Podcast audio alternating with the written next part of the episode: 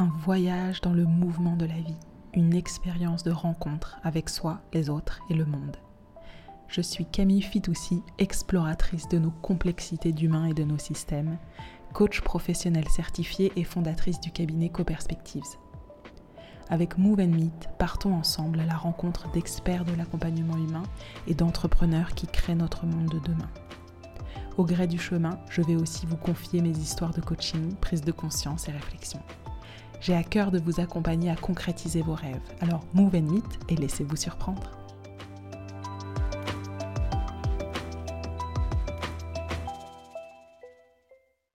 continuons notre aventure avec Pauline. Avec ce deuxième épisode, on va explorer ensemble les engagements qu'a pris Pauline notamment envers euh, des objectifs de développement durable et avec euh, quelques conseils si vous voulez orienter votre carrière vous aussi dans ce sens. Bonne écoute.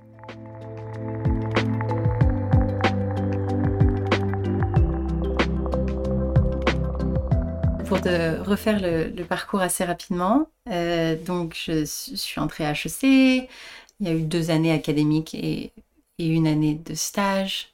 Ensuite, on est parti avec ce projet qu'on a appelé Aqua, parce qu'on se centrait sur des, des problématiques d'accès à l'eau, euh, sur ce projet autour du monde euh, avec ses trois amis.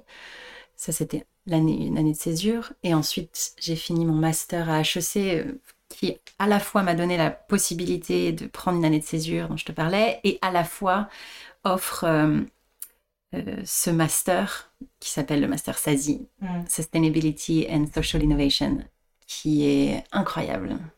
Et par lequel j'ai eu la chance de passer. Et je, te le mentionne parce que j'ai la chance aussi de travailler pour ce master en ce moment. Je t'expliquerai. Euh, j'ai été étudiante au sein de ce master et juste après, j'ai déménagé à Calcutta. Euh, et en fait, les, je sais pas, la, coïncidence de vie, euh, ça s'est plutôt bien goupillé. C'est-à-dire que mon le partenaire que je m'étais trouvé sur le campus en France, du nom de Megdout, a fini par devenir mon mari.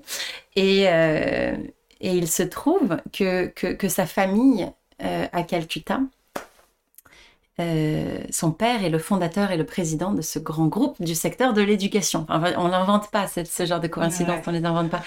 Et donc en fait, bon, c'était un petit dilemme parce que quand je suis arrivée, je me suis dit, hum, est-ce que je travaille avec ma belle famille hmm. ou est-ce que je fais quelque chose d'indépendant? Hmm. euh, C'était compliqué parce que je voulais, comme je te disais, je savais que je voulais travailler dans le secteur de l'éducation, mais je ne pouvais pas euh, par diplomatie familiale, finalement rejoindre un concurrent de ma, belle famille dans le secteur de l'éducation. Donc je me suis dit, bon, ok, on va tenter le fait de travailler dans le, secteur, dans le groupe de, de la belle famille. Mais c'est intéressant ce que tu dis, tu as, un souhait, tu as un vœu, finalement il y a la vie qui t'apporte sur un plateau une opportunité.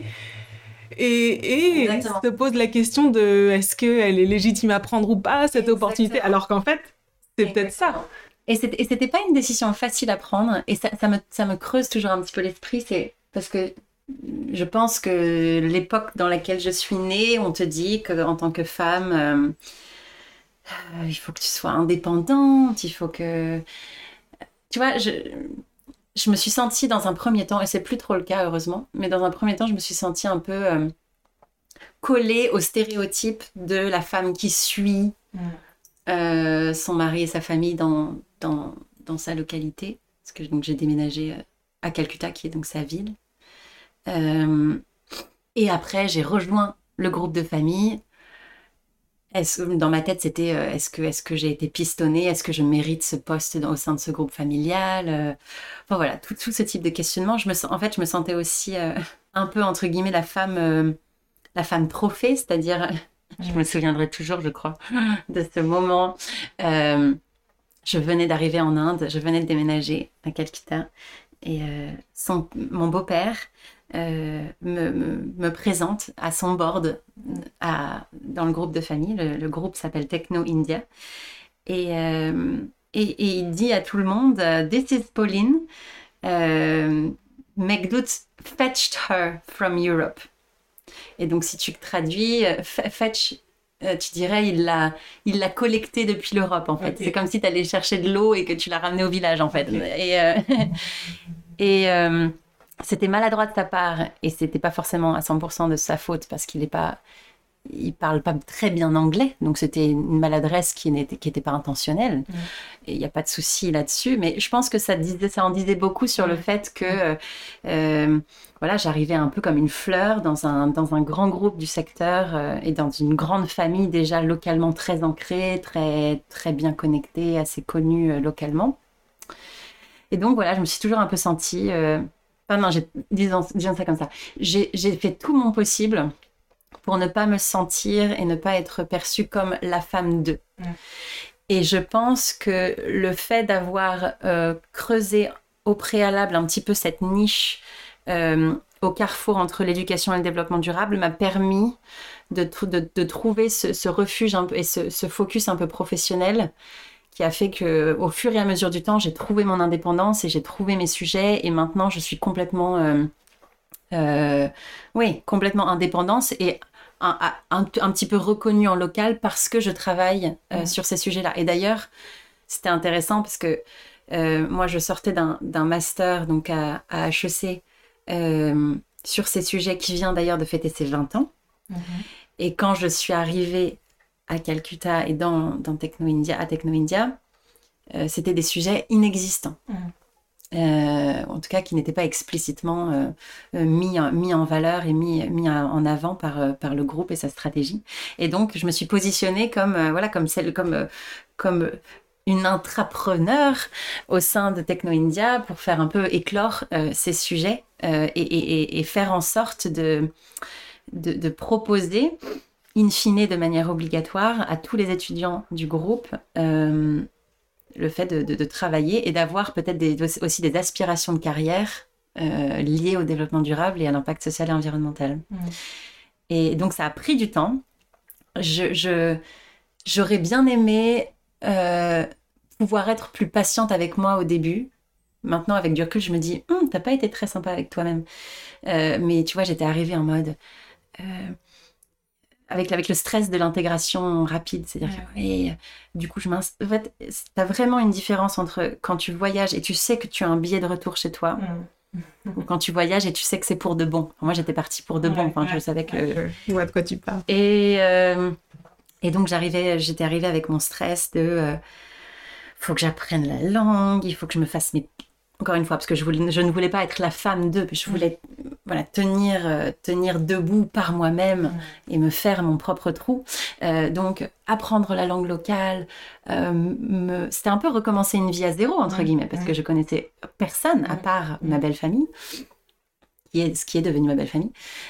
donc, apprendre la langue, me faire mes propres amis, me, me, reconstruire une, crédibilité professionnelle, euh, comprendre euh, comment naviguer une culture euh, locale, personnelle et professionnelle complètement différente, ce genre de choses. Et donc, je suis arrivée avec du stress, de l'impatience. Et, je me dis, mais en fait, Pauline, avec, avec le recul que j'ai maintenant, je me dis, mais tout le monde serait passé par au moins un, deux, trois ans de transition. Et c'est complètement normal quand tu changes d'univers comme ça toi, grosse exigence euh, avec toi-même. Et je fais un petit parallèle. Euh, avant qu'on commence euh, cet épisode, on évoquait l'idée de se dire bah, à quel point j'écoute mes propres besoins, à quel point je m'adapte à ceux des autres. Est-ce qu'il y a quelque chose à, conjuguer entre les deux? Et là, je retrouve ça dans ce que tu dis sur je veux être indépendante suivre ma voie et en même temps j'ai une opportunité qui arrive de l'environnement extérieur et à quel point je me fonds là-dedans ou pas et trouver un, intermédiaire et pas faire du soit ça, soit ça, mais quelque chose entre les deux qui conjugue les deux besoins. Tu l'as peut-être trouvé avec cet intrapreneuriat dans cette société.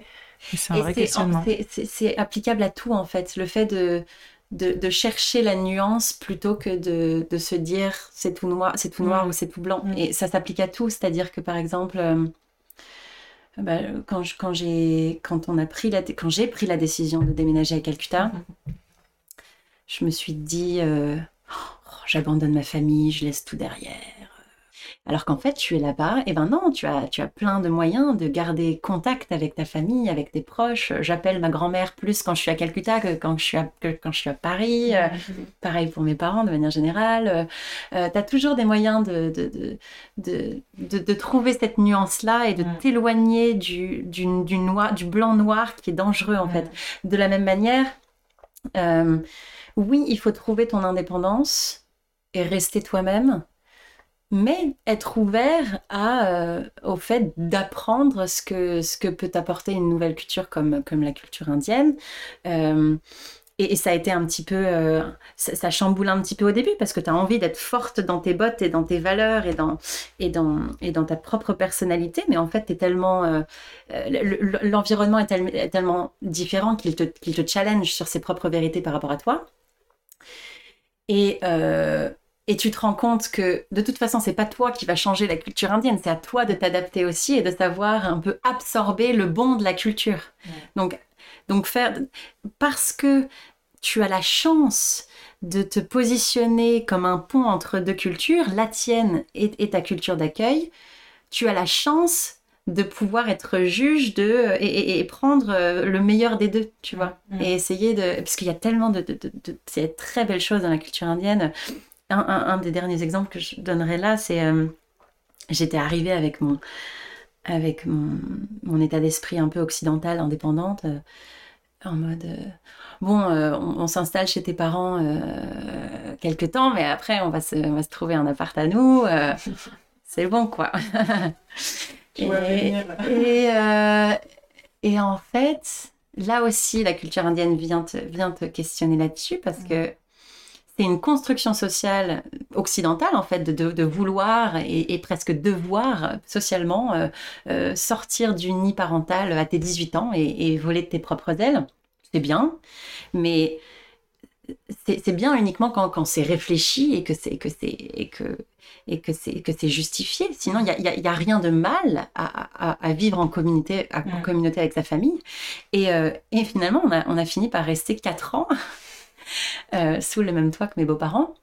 Bon, il y a eu la pandémie entre deux aussi, et c'était très bien d'être ensemble pendant ces, confinements, etc., bien sûr. Mais euh, déjà, ses parents sont incroyables. Et puis, euh, la cohabitation se passait très bien. Il y a de très beaux avantages à, apprendre à vivre en communauté avec tes propres parents, tes frères et sœurs, au lieu de chercher à être indépendante et seule alors que finalement ça se justifie pas, pas, tout le temps. Donc voilà, faire un petit peu l'amalgame des deux et, te, être assez flexible et, et, euh, et te laisser aller, te laisser surprendre aussi parce que te donne ces nouveaux inputs que tu peux avoir euh, au fil de ta vie. Euh, voilà, avoir la sagesse de, de remettre en cause ce que tu croyais vrai et, de, te, et, de, remettre tout à plat et de te dire, hum, en fait ça c'est ça n'a pas de sens ce que je faisais avant mm, mm. et euh, je vais le faire autrement. Mm, Donc ça prend du temps, mais voilà, il y, a tout ça qui s'est. Ouais, ça me parle beaucoup de questionner ses certitudes. Complètement. Ouais. Bon, après, il y, a à apprendre et à laisser. C'est-à-dire que par exemple, euh, en Inde, euh, et c'est un peu cliché pour moi de, dire ça, mais il y a une vérité là-dessus. C'est par exemple la, ponctualité. Bon, bah, elle est pas, c'est pas la ponctualité à l'allemande où tu es à l'heure si tu as un quart d'heure d'avance. Là, c'est tu es à l'heure si tu as une demi-heure de retard. Mais euh, et, ça, pour le coup, je ne le, je, ne le conçois pas. C'est-à-dire que même en Inde, je fais de mon mieux euh, pour euh, pour garder cette ponctualité que j'ai appris par le passé. T'es arrivé très à l'heure à notre rendez-vous. Ah. je me suis demandé, tu vois, je me suis dit comment on va me Non, non, ça m'arrive d'être un petit peu plus en retard, plus qu'avant, plus que ma vie, mm. plus qu'avant ma vie indienne. Mm. Mais mais voilà, il y a apprendre et à laisser des deux côtés. Mm. Et, et, et, je pense que c'est important, même si je le fais pas assez, et ça c'est aussi un autre, une autre, un autre truc que j'ai envie de creuser, mm-hmm. de, de te forcer à à avoir de la réflexivité sur, euh, sur ce que tu vis au quotidien, euh, ou, régulièrement en tout cas. C'est-à-dire que si tu, si, tu, si tu vis ta vie sans te poser et réfléchir à euh, que ça, ça s'est passé, tu vois, à, abstraire, faire abstraction un peu de ce qui se passe de ta vie, bah tu, tu n'es pas capable en fait de, de te rendre compte de de toutes les opportunités à prendre ou à laisser qui peuvent finalement faire de toi ce que tu vas être dans le futur. Tu les laisses passer, tu réfléchis pas, tu agis la tête dans le guidon et je pense que je pense que tu loupes beaucoup d'éléments si tu si tu prends pas, euh, je sais pas, euh, le temps de, euh, de, de, de, faire un peu d'écriture libre une fois de temps en temps, de te dire attends ça ça s'est passé hier, oh j'ai vécu ça ce matin, mm. et, d'en tirer un peu des conclusions abstraites et empiriques et qui te permettent d'avancer et de, faire sens de ta propre ligne de vie comme on en parlait tout à l'heure. Mais tout à l'heure. Voilà, je sais pas pourquoi. Ok, je, vais, je, vais, je vais te remettre là-dessus, mais juste par rapport à ça, tu arrives à prendre ces temps de réflexivité? De plus en plus, parce que, parce que je, j'ai réfléchi sur cette réflexivité et je me, suis, je, me suis, je me rends compte avec le temps d'à quel point elle est importante en mm. fait cette, mm. cette réflexivité euh, et je m'en suis rendu compte notamment en m'essayant à l'écriture mm-hmm. et c'est pas de l'écriture c'est de l'écriture gratuite c'est à dire que c'est pas de l'écriture euh, utilitariste dans le sens je vais poster un, je vais je vais écrire un bouquin ou je vais poster un, un, article sur LinkedIn ou je sais pas quoi je trouve que l'écriture libre et, désintéressée euh, que je ne fais pas encore assez souvent mais de plus en plus euh, elle a euh, pour avantage de d'ancrer ce qui est bordélique dans ton esprit mmh, mmh. et, et, et et non seulement elle ancre, mais elle, euh, elle fixe ta mémoire aussi.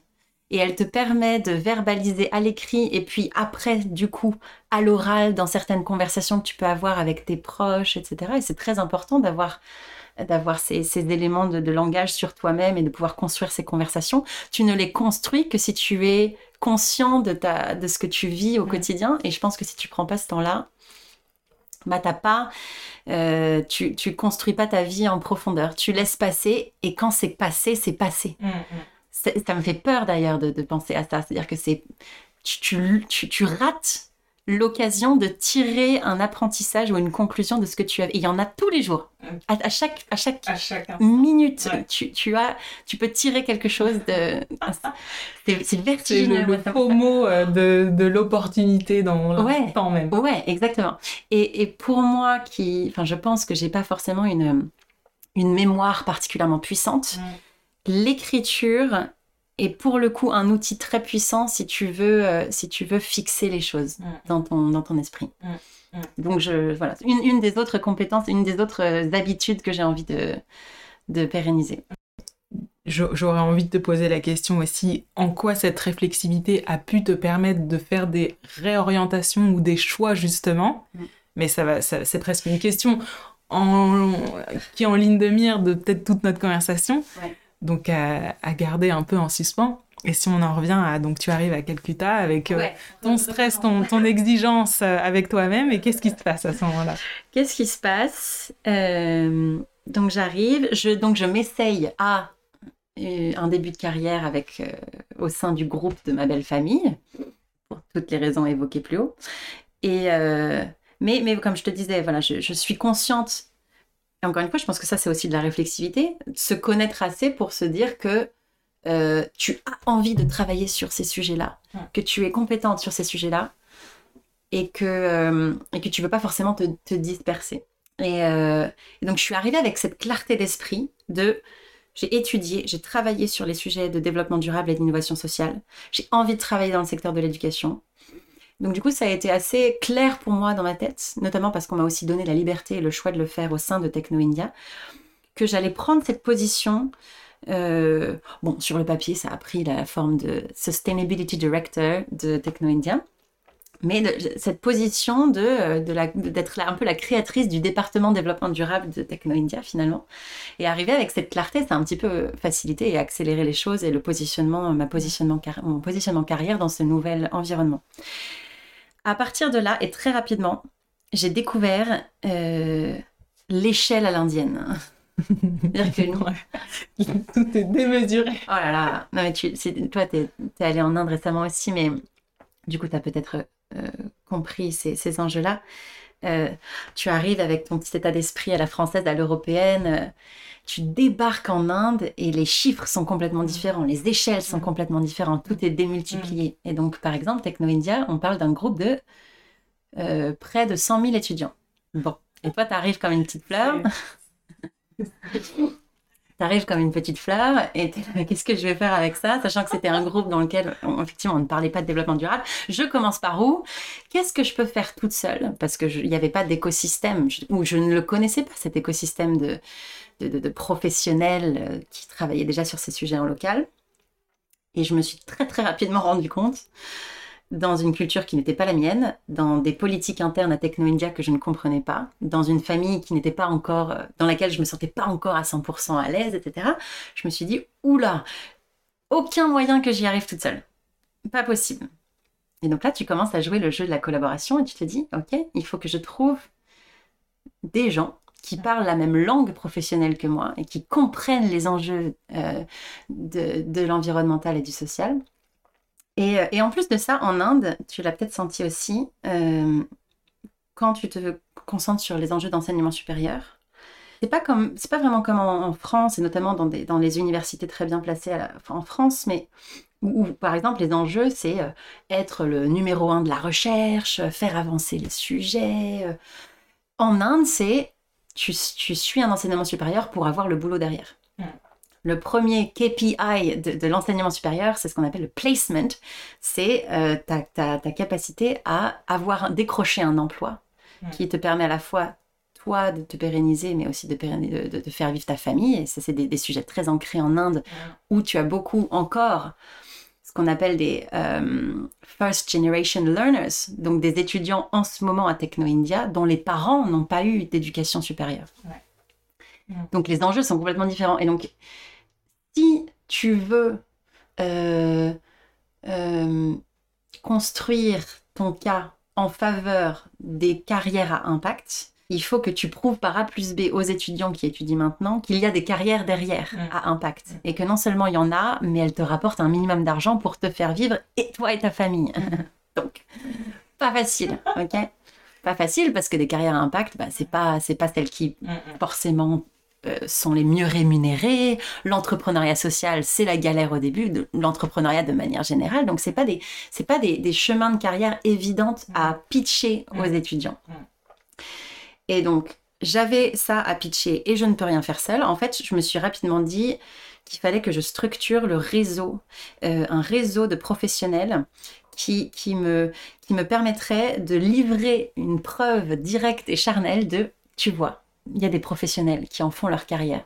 Et donc, j'ai euh, j'ai cofondé un, une, entreprise sociale qui s'appelle Y East euh, il y a cinq ans, donc euh, peut-être 4-5 mois après mon arrivée à Calcutta, qui faisait exactement ça, c'est-à-dire qui, qui, qui, a maintenant East, c'est un réseau de 200 organisations dans l'est de l'Inde d'où le nom Waist, parce que je voulais vraiment que ça s'ancre dans le East India, dans, dans, l'Inde de l'Est, euh, et qui maintenant rassemble 200 organisations et avec lesquelles on, joue des synergies, notamment, notamment avec Techno India, et, avec lesquelles je peux effectivement faire émerger certaines, un certain nombre d'expertises au bénéfice des étudiants grâce à ce réseau.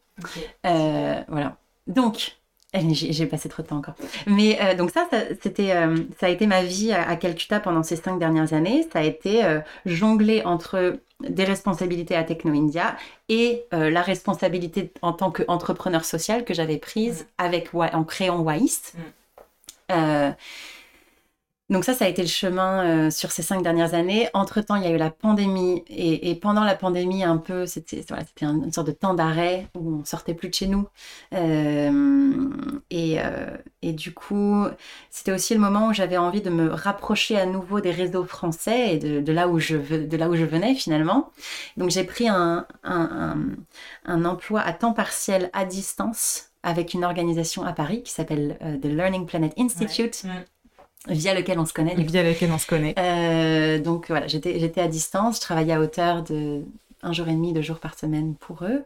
Euh, ça m'a fait vraiment euh, remettre un pied dans les écosystèmes du secteur de l'éducation en France, puisqu'en fait, le The Learning Planet Institute, anciennement appelé le CRI, le Centre de recherche interdisciplinaire, est une, est une organisation, c'est une ONG, une association absolument magnifique qui euh, qui se centre en termes d'éducation, de recherche et d'entrepreneuriat sur les sujets de, notamment des sciences de l'apprentissage et de l'éducation. et et j'y animais une, une, communauté d'organisations au niveau mondial qui se, concentrait, qui se concentrait sur les sujets d'éducation et développement durable. Donc en fait, j'avais beaucoup de connexions entre ce que je faisais avec WAIST pour la, mm. la, mise en réseau de ces, de ces organisations dans l'Est de l'Inde et ce que je faisais avec Learning Planet pour la mise en réseau et l'animation de communauté euh, de, cette, euh, de, cette, ce réseau-là. Donc ça, ça a été un peu ça pendant 2-3 ans.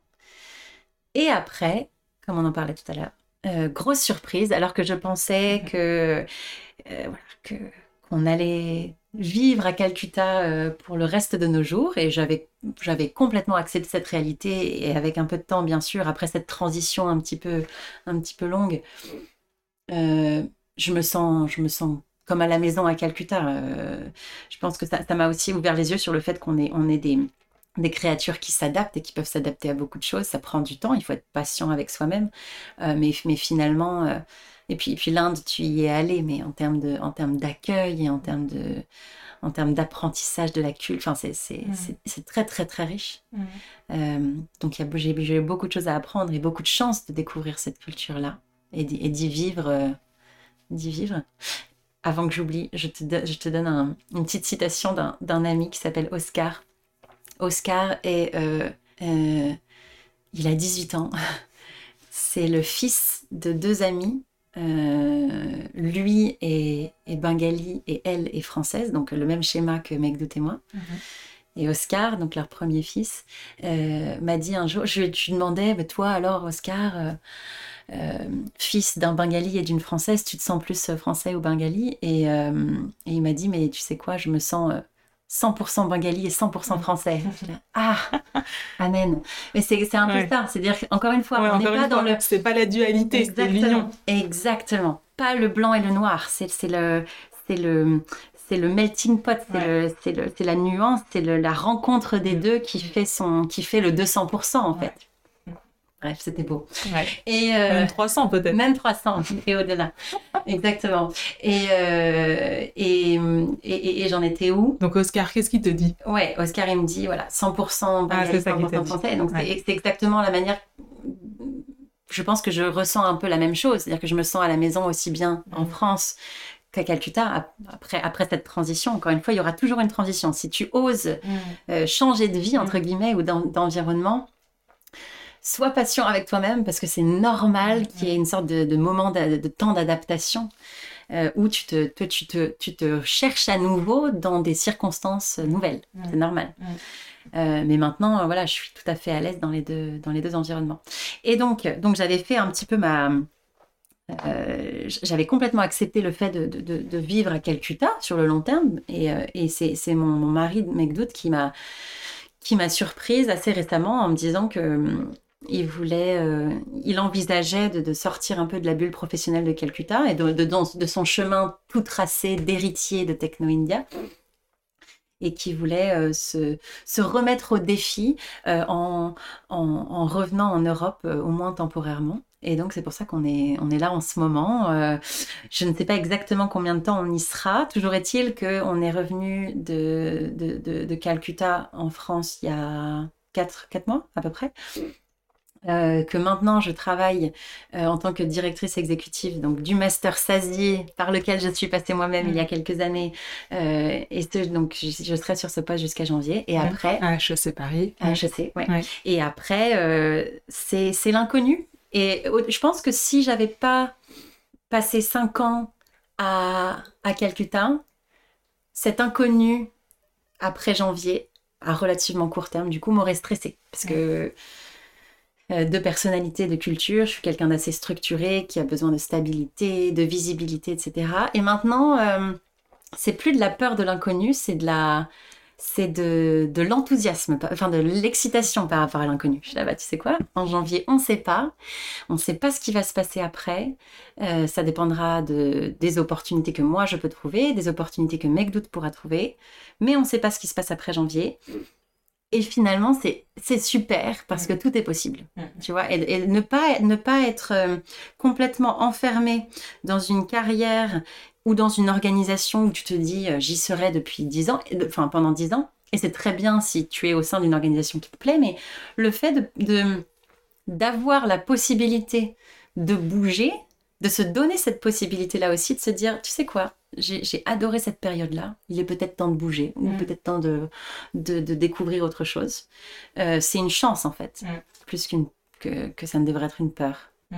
Mais, mais ça, je, je ne t'aurais pas dit ça il y a cinq ans, ça c'est sûr. c'est une chance plutôt que ça ne devrait être une peur. Peut-être que c'est une chance dans la peur aussi, tu vois, là, si on, revient sur cette idée de d'union, euh, ne plus avoir peur de l'inconnu. Enfin, c'est un, un, un, vrai sujet pour moi, l'inconnu. Enfin, j'en fais un objet d'étude, même euh, l'inconnu. Le rapport à l'inconnu, euh, la peur de l'inconnu, peut-être qu'elle est savoureuse aussi, cette peur. Et que c'est pas ah, forcément la, la, joie, la peur, mais c'est presque de la joie dans de la peur, peut-être. Ouais, exactement. Et euh, bah, c'était un petit peu ce, ce même saut-là quand, quand j'ai décidé de déménager à Calcutta. Mm. Euh, je connaissais pas. J'étais allée une fois en Inde, mais euh, je connaissais pas plus que ça. Et, là, c'était vraiment l'inconnu parce que je connaissais personne. Enfin, vraiment, c'était. Tu mets 25 années derrière toi et tu, reconstruis tout. Et, et j'avais. Euh, j'avais hâte en fait, j'avais peur, mais j'avais voilà, c'est encore une fois, c'est pas les deux se, mêlent en parallèle. J'avais peur, mais j'avais hâte parce que j'avais aussi une autre peur, c'était de, rester dans le métro boulot dodo parisien. Et encore une fois, en parallèle, j'avais cette chance de dire ah, je vais peut-être avoir cette chance de construire une, euh, une ligne de vie plus originale que ce à quoi j'étais appelée. Et, ça m'a plu. Et pareil, tu le sens chez, chez mes parents aussi, euh, cette, euh, les émotions, c'est vraiment des émotions parallèles et parfois paradoxales en même temps. Quand j'entends maman, par exemple, euh, euh, discuter avec, euh, avec des amis à elle et, parler de, ses enfants. à la fois, effectivement, elle, elle peut être triste que, qu'on soit aussi loin, mais il y a une sorte de, de, bonheur et de fierté à, à dire Ah, elle a fait ça. Et... Enfin, je ne sais pas comment dire. très bien, ça parlera au mien et peut-être à plein d'autres parents. Oui. Et, et donc voilà, la, peur se mêle à l'excitation, la tristesse se mêle, se mêle à la fierté. Euh, je pense qu'il faut, encore une fois, être, être dans la réflexivité de ces émotions-là et te dire que c'est OK de, de, ressentir les deux en même temps et c'est peut-être sain aussi d'avoir cet équilibre des émotions-là. Et donc, tu me dis, euh, en janvier, tu sais pas, tu sais pas ce qui, ce qui, ce qui se passera. Euh, mais c'est un, un canevas complètement ouvert en termes de possibilités. Mm. Euh, et ça, c'est ça, c'est plutôt cool. Mm, mm. donc ça, c'est la prochaine étape. Et dans celle actuelle, il y a le retour en France. Et donc, t'évoquais la nécessité d'adaptation quand tu arrives dans une nouvelle culture en Inde. Donc, tu viens ajouter un autre 100% mm. à, ta culture française. Là, tu reviens après 5 ans, même si tu as eu un lien fort euh, pro et, perso. Euh, mais il y a une réadaptation à faire à un milieu qui est censé être le nôtre.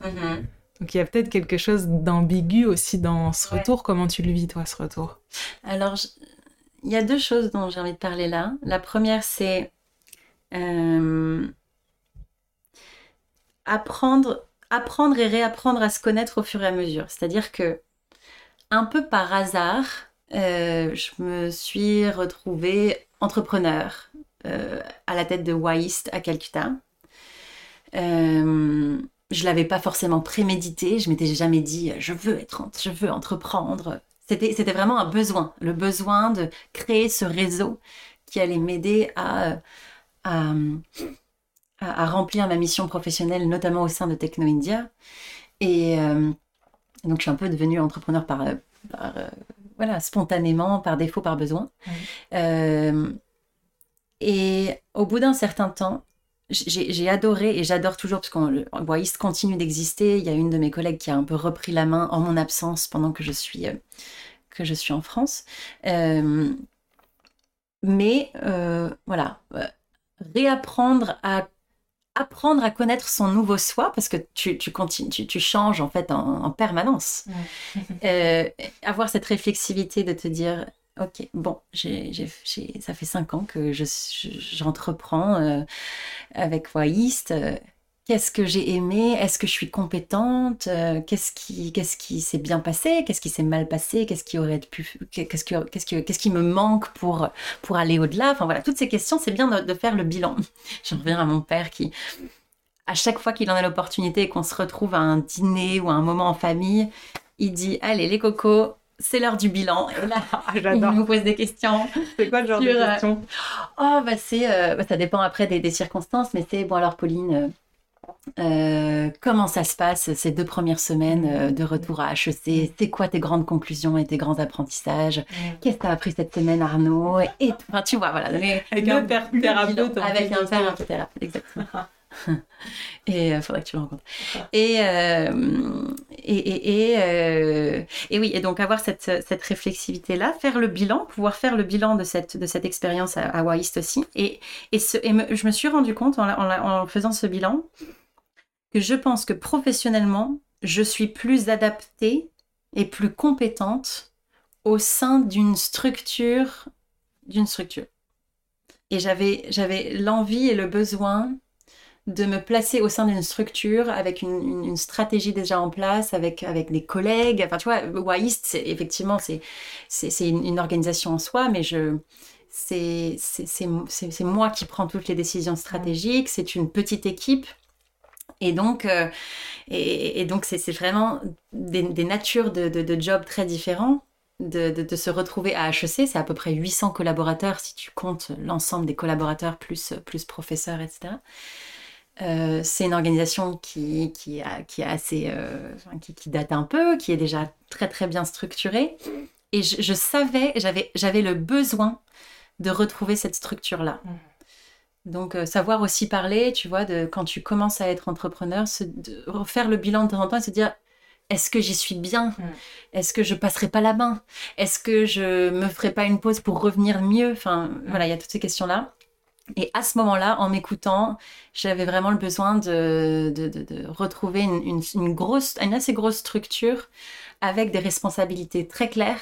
Euh, et, en fait, il y a eu cette opportunité, encore une fois, euh, le timing était, était, incroyable. Cette opportunité de prendre ce poste jusqu'à voilà, jusqu'à janvier, euh, à la direction exécutive d'un master que j'avais tant aimé. et là, je, je m'éclate, enfin, j'aime beaucoup. Voilà. Donc, euh, est-ce que je, après ça, est-ce que je resterai à HEC Est-ce que je reviendrai? Euh, et je continuerai à m'occuper de Waist Est-ce que on va euh, s'installer ailleurs? Vraiment, en janvier ou janvier-février, tout, tout est possible, quoi. je ne sais pas. Mais, mais voilà, je pense apprendre à connaître son nouveau soi régulièrement parce qu'on change en fait. Et, et, non seulement on change, mais selon, selon les étapes de vie, tu as des besoins différents à différents moments. Et, savoir euh, prendre ses décisions par rapport à ça. Donc il y avait ça dont je voulais parler par rapport à la réadaptation en France. Et il y avait, euh, donc ça c'est un peu plus au niveau professionnel. Donc ça se passe bien et je me sens, parce que bon, j'ai été élevée en France aussi, donc je me sens un petit peu plus comme un poisson dans l'eau euh, avec cette culture professionnelle en France. Donc la, la, réadaptation s'est bien passée. Et après, tu as une réadaptation personnelle aussi, au niveau personnel, au niveau familial, où Là, ça se passe bien aussi, mais, euh, mais pareil, c'est pas évident parce que on est à l'âge. Euh, donc, mes parents, ensuite, on, est trois frères et sœurs. Euh, et on a maintenant un peu ce qu'on. On a un peu toutes nos, pièces jointes. C'est-à-dire que moi, je suis mariée à McDoot. Ma sœur a, son copain depuis très longtemps. mon frère a, une copine aussi. Donc, donc en fait, c'est une sorte de c'est même pas lié au fait que, que, que, soit indien ou pas, c'est-à-dire qu'on on mixe un certain nombre de cultures familiales différentes, de personnalités différentes. Et c'est un, nouveau paradigme familial, en fait, où il faut, apprendre à, accueillir de nouvelles personnalités, à faire avec les différences, à, Tu vois, par exemple, on se faisait la réflexion il n'y a pas très longtemps, on a eu certains moments tous en famille ces derniers temps, il y, a, beaucoup, de, y a beaucoup de, différences entre à la fois les personnalités qui se sont rajoutées à la famille mhm. et, et, les, et, les, identités de couple aussi qui se sont formées. Mhm. Euh, et, euh, c'est un mot qui, qui, semble bateau, mais qui a, qui a, pris un peu plus de sens, en tout cas dans, ce, dans ces circonstances ces derniers temps, c'est le mot de, tolérance et le fait de, tu vois, d'accepter de, la différence. Mhm. sans, sans apporter cette couche de jugement négatif qui, est, qui peut être parfois très français, sans faire de généralisation. et donc ça, c'est un petit peu piégeux. Il faut apprendre un peu à, naviguer ces nouvelles données familiales. Mm. Euh, et je suis en plein dedans là, mais, euh, mais ça va. Mm. Encore une fois, apprendre à être patient, à la fois à être patient avec ce processus d'adaptation euh, et, et, et, et, savoir encore une fois, se remettre en question, bouger et être assez flexible pour, pour accueillir ces nouvelles données de vie, mmh. en fait. Ouais, je comprends très bien ce que tu veux dire. C'est de goûter euh, à l'international, à la frontière de la rencontre des cultures, à une forme de tolérance qui est presque surprenante quand on ne la connaît pas et revenir dans quelque chose qui peut être brutal parfois. Euh, et peut-être que le graal de la tolérance, c'est peut-être de tolérer l'intolérance. Oui, c'est vrai. Ouais. Ouais, ouf, ouais. il est dur celui-là. Mais euh, oui, c'est ça, c'est ça, exactement. Et, euh, et, ça, ça s'est montré un petit peu plus ces derniers temps parce qu'on s'est voilà, on s'est réinstallé ici, donc on est, on est plus en contact avec, avec ma famille pour une fois. Euh, parce que ces cinq dernières années, c'était plutôt à, moi d'aller faire les efforts d'intégration et à la famille de Megdout aussi d'aller faire les efforts de m'intégrer alors que j'étais très différente. Là, c'est un peu, un peu l'inverse qui se passe avec, euh, avec euh, vivre avec un Indien et vivre avec un Français. Bah, c'est pas la même chose. C'est pas les mêmes habitudes de vie. C'est pas les mêmes euh, réflexes au quotidien. C'est pas donc c'est deux, deux langages différents. Même si Megdout parle bien français, c'est pas une question de langage linguistique. C'est une question de de, compréhension des comportements et de tolérance des comportements. Donc c'est des problématiques que là je, je découvre un petit peu de manière très concrète. Euh, mais c'est bien, c'est sain de passer par ces, par ces moments-là, parce qu'encore une fois, dans la réflexivité, dans, la, dans le dialogue, dans la communication avec les membres de ta famille, tu, tu, tu sens que tu avances. Hier soir, euh, j'ai eu ce genre de conversation avec, avec mon frère, et sans cette conversation-là, je pense que... Enfin, elle était, elle était fondamentale, cette conversation. Et, et elle est née de moments un peu difficiles, enfin, euh, pas forcément très confortables de ces derniers temps. En est née cette conversation réflexive et, et, qui, a amené beaucoup d'apprentissage et de conclusions. Et je pense qu'à partir de là, on ne peut qu'avancer euh, en, s'en parlant. Euh, il y, a, une des problématiques dont je, lis un petit peu euh, dessus aussi, c'est une des problématiques qui est chère à mon père aussi, donc on en parle beaucoup. C'est la problématique de l'échec et le fait que bon, tu peux prendre soit l'échec, soit la difficulté un peu comme référence, mais c'est vrai, et je, l'ai ressenti ces, dernières années, euh, tu n'apprends pas, pas grand-chose du succès en fait. Et c'est les moments de, de, difficulté et, potentiellement d'échec qui te, qui, te, qui, te questionnent, qui te font te questionner et qui te font avancer. Tu apprends beaucoup plus en fait de la mise en difficulté que de la mise en succès. Mm. Et donc, même si c'est pas évident sur le moment, euh, tu sens que tu apprends, tu sens que tu avances et tu sens que tu grandis en sagesse aussi. Mm, mm. Mais si ces moments un peu difficiles n'ont pas lieu, mm. eh ben c'est une opportunité d'apprentissage perdu en fait. Voilà. ouais, c'est. ça m'amène sur une autre porte, mais qu'on je, te, l'énonce, une, réflexion que j'ai sur effectivement, on apprend dans la difficulté, euh, à quel point quand l'opportunité d'apprentissage de la difficulté apparaît, on la prend consciemment ou pas. Mm. Tu vois, ça, ça, ça c'est une vraie réflexion que j'ai. Complètement, ouais. Bah, encore une fois, le, la, nécessité de, si ce n'est écrire, peut-être qu'il y a d'autres, tu vois, d'autres techniques, il y en a, il y a peut-être d'autres méthodes qui marchent pour différentes personnes, mais je pense que que ce soit l'écriture ou le fait de, ou, la méditation ou le fait de se poser en silence, euh, on le fait plus ça, hein, mais euh, prendre euh, ne serait-ce que cinq minutes en fin de journée et se dire, hum, qu'est-ce que j'ai vécu aujourd'hui, qu'est-ce que j'ai appris, qu'est-ce qui était dur, qu'est-ce qui était facile, enfin, ces grandes questions, on ne prend plus la peine de se les poser, et je pense qu'elles sont tellement riche mm. que j'essaie de plus en plus de le faire aussi. Mm. Mais moi, ça prend un peu plus la forme de l'écriture quand j'en quand ai le temps. Mm. C'est marrant, quand, quand, tu parles, tu dis beaucoup tu et on. Et je, je suis en train de m'imaginer te réécouter. Euh, c'est comme si tu te parlais à toi-même, tu vois. Euh, c'est marrant d'utiliser le tu dans un podcast, justement, à cette fin-là, pour que ça vienne parler à celui qui écoute euh, aussi, finalement sur ce sujet. C'est aussi une autre, euh, une autre différence culturelle que j'ai remarquée. Mm. Euh, alors ça se voit à travers Megdout et moi, mais du coup, je pense que ça se voit aussi de manière plus générale, culturellement, France versus Inde. Euh, la, capacité à, parler de soi. Mm. Il y a toujours cette espèce de, timidité ou d'humilité culturelle en France qui fait que tu prends pas trop d'espace. Euh, tu as du mal à te mettre en avant. Et évidemment, tu, tu, il faut pas que tu le fasses à l'extrême dans tous les cas, parce que tu, tu, voudrais pas tomber dans l'arrogance ou, ou, la négligence de l'autre. Enfin, tu veux vraiment... la culture française te t'invite plutôt à donner l'espace aux autres plutôt que de prendre l'espace toi. Et en Inde, c'est un peu l'inverse. Euh, c'est-à-dire que c'est...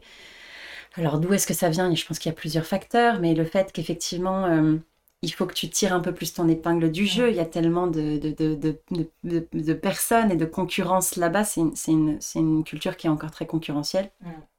Et c'est pas la seule culture à être concurrentielle par ailleurs. Mais tu, tu dois tirer ton épingle du jeu, tu dois... Euh, comme on dit en anglais, stand out, euh, te, sortir la tête du lot euh, pour pouvoir pour pouvoir avoir cet espace d'expression et cette et ce, succès relatif entre guillemets qui est pas forcément très sain, mais toujours est-il que on le voit avec Megdout et, et moi. Je, je, suis française, je, je viens de cette culture qui euh, qui a fait de moi quelqu'un de relativement euh, euh, timide, à ne pas forcément oser me mettre trop en avant, à, voilà, à donner un espace assez, assez équitable à, tous ceux qui le partagent avec moi. Et, et. Et il y a des pour et des contre dans les deux sens, hein. pas, de, pas de jugement là-dessus.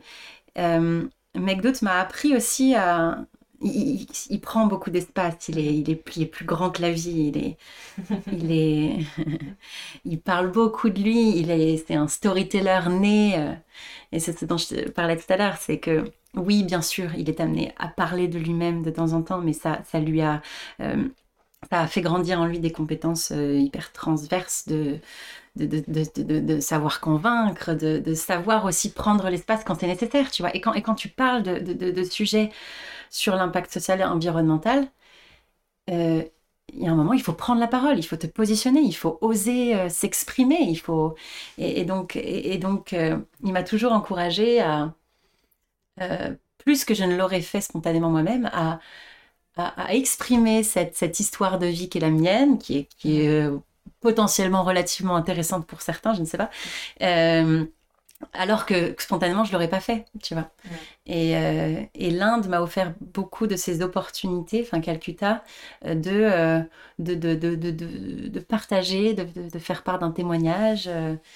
Et je pense que aussi bien l'écriture, le fait de ce qu'on fait exactement là avec toi aujourd'hui, de, de verbaliser qui tu es, ce que tu fais, pourquoi tu le fais, si tu ne fais pas ce boulot-là, tu mettras pas les mots dessus et tu le conscientiseras pas. Donc il y a des pour et des contre, mais voilà, tu prends, tu, tu trouves encore une fois le, la nuance, l'entre-deux. Mm, mm. Tu t'éloignes du blanc et du noir, des extrêmes, mm. euh, et tu te construis. Et donc sur le fait de porter sa voix, porter un message, quel est le message que tu as envie de porter, toi? Euh, très, bonne question. Il y en a, il y en a de nombreux que, qu'on pourrait porter sur ces sujets-là. Après, il faut... Alors je te partage quelque chose qui est un peu, un peu délicat à porter. Euh, à l'intérieur, c'est euh, quand tu travailles sur des sujets sociaux et environnementaux, euh, tu es amené à, réfléchir à, ton empreinte carbone. Et par la nature de mes choix, notamment familiaux et par mariage, je vis entre deux continents, ce qui m'amène à devoir euh,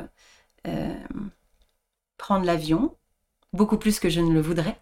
Et c'est une dissonance cognitive avec laquelle il va falloir que j'apprenne à vivre. Euh, euh, et il faut que je trouve euh, un moyen de minimiser ces allers-retours tout en, rendant visite à, mes deux familles, entre guillemets.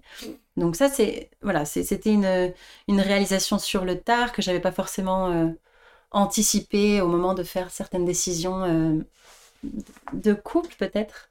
là où je veux en venir, c'est que encore une fois, il faut montrer de la réflexivité par rapport au message que tu es, pour lequel tu es le plus pertinent.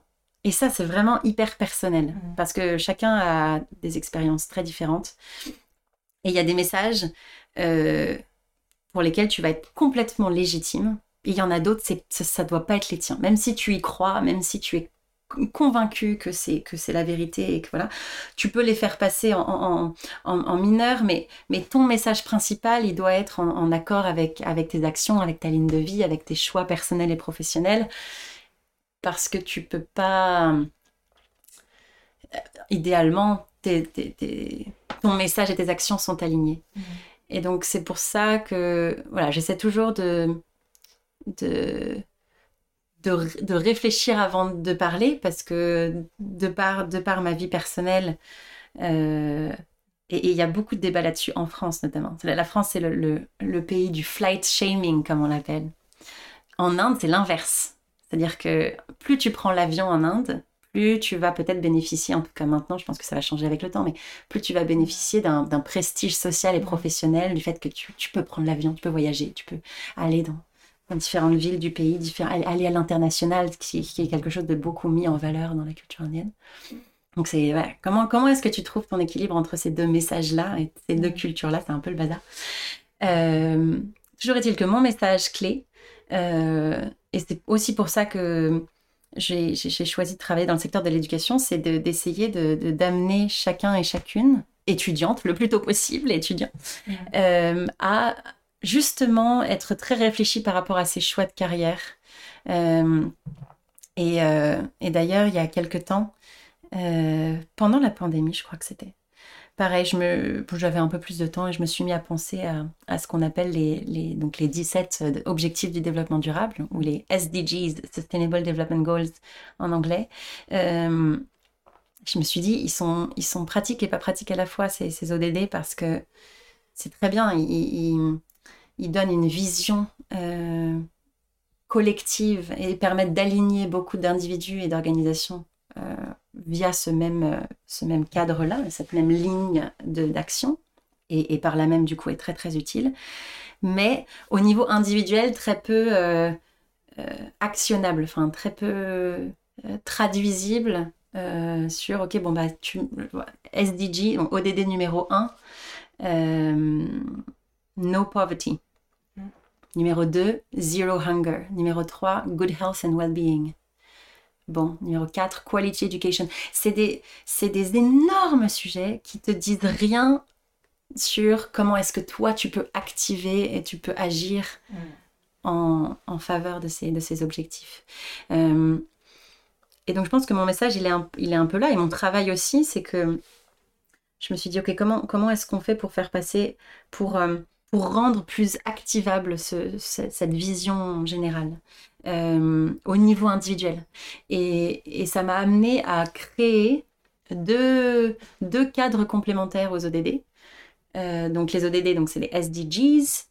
Euh, ensuite, j'ai sur, sur le même modèle complémenté les SDGs par les SDFs, donc Fields, et les SDEs, Enablers. Bon, très très gros. Euh, ça dit que les ODD, c'est euh, ça, t'invite finalement à te positionner par rapport aux causes qui te tiennent à cœur. Est-ce que tu es plus intéressé mm. par la pauvreté et, la, réduction de la pauvreté? Est-ce que tu es plus intéressé par l'action climatique? Est-ce que tu es plus intéressé par la réduction des inégalités sociales? Est-ce que tu es plus intéressé par l'égalité des genres? Enfin, y a, mm.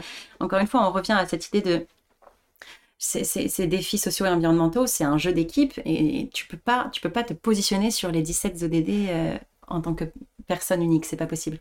Donc, ODD, quels sont peut-être les 1, 2, top 3 ODD qui te tiennent à cœur, qui te parlent? Pourquoi? Parce que, je sais pas, soit tu as une expérience personnelle qui te relie à l'un d'eux, soit euh, tu es vraiment attiré par intérêt et passion par l'un d'eux, ou un ou deux ou trois.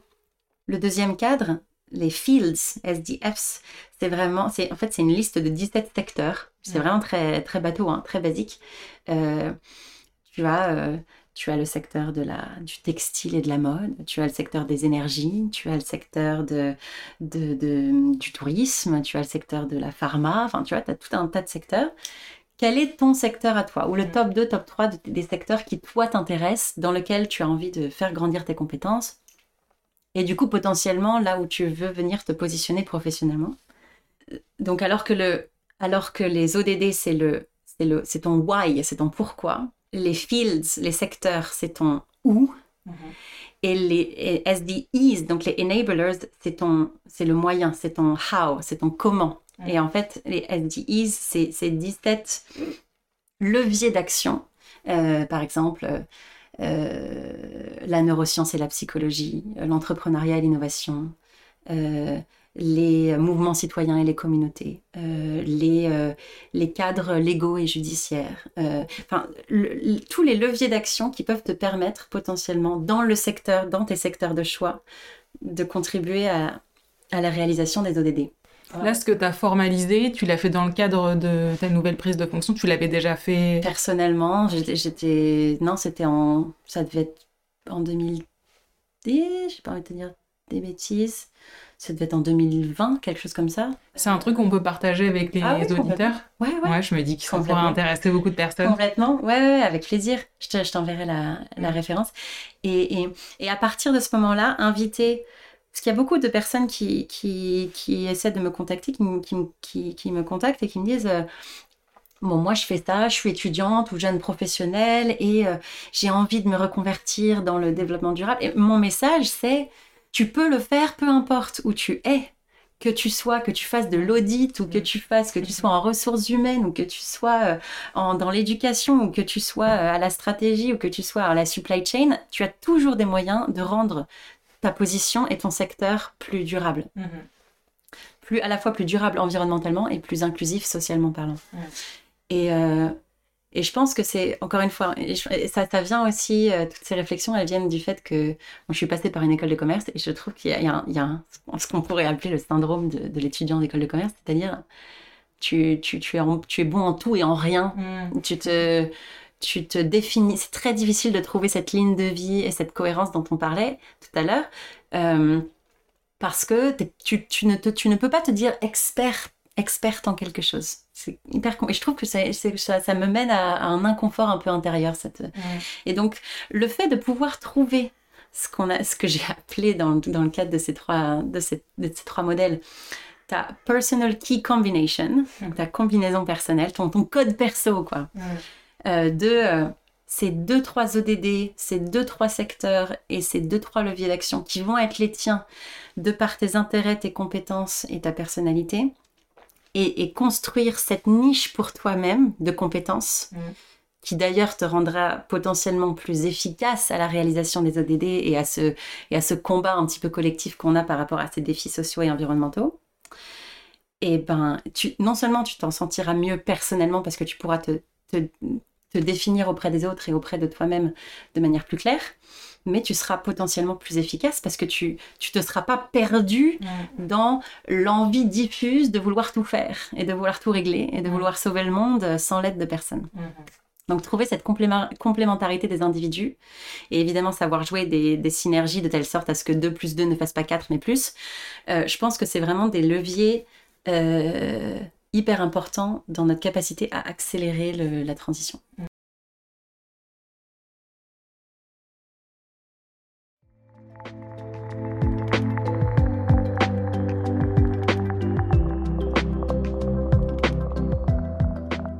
Bravo, vous êtes arrivé à la fin de ce deuxième épisode où nous voyageons à travers le parcours de Pauline. Dans ce deuxième épisode, on s'est concentré surtout sur l'engagement, notamment envers les objectifs du développement durable et comment on peut rendre ça concret aussi dans nos carrières. Et euh, dans le dernier épisode, nous allons, euh, pour terminer, nous concentrer sur l'éducation et la quête de sens. Bravo, vous êtes arrivé à destination de cet épisode Move and Meet. Merci de le partager à deux personnes autour de vous, de demander à vos amis de s'abonner et de mettre une note 5 étoiles avec un commentaire. C'est ce qui permet de faire vivre le podcast. Pour finir, n'oubliez pas que si vous avez besoin d'être accompagné dans vos challenges professionnels, je serai ravie de faire avec vous un point sur votre situation si vous m'écrivez sur www.coperspectives.com. Je suis Camille Fitoussi, j'ai hâte de vous lire et je vous dis à très bientôt.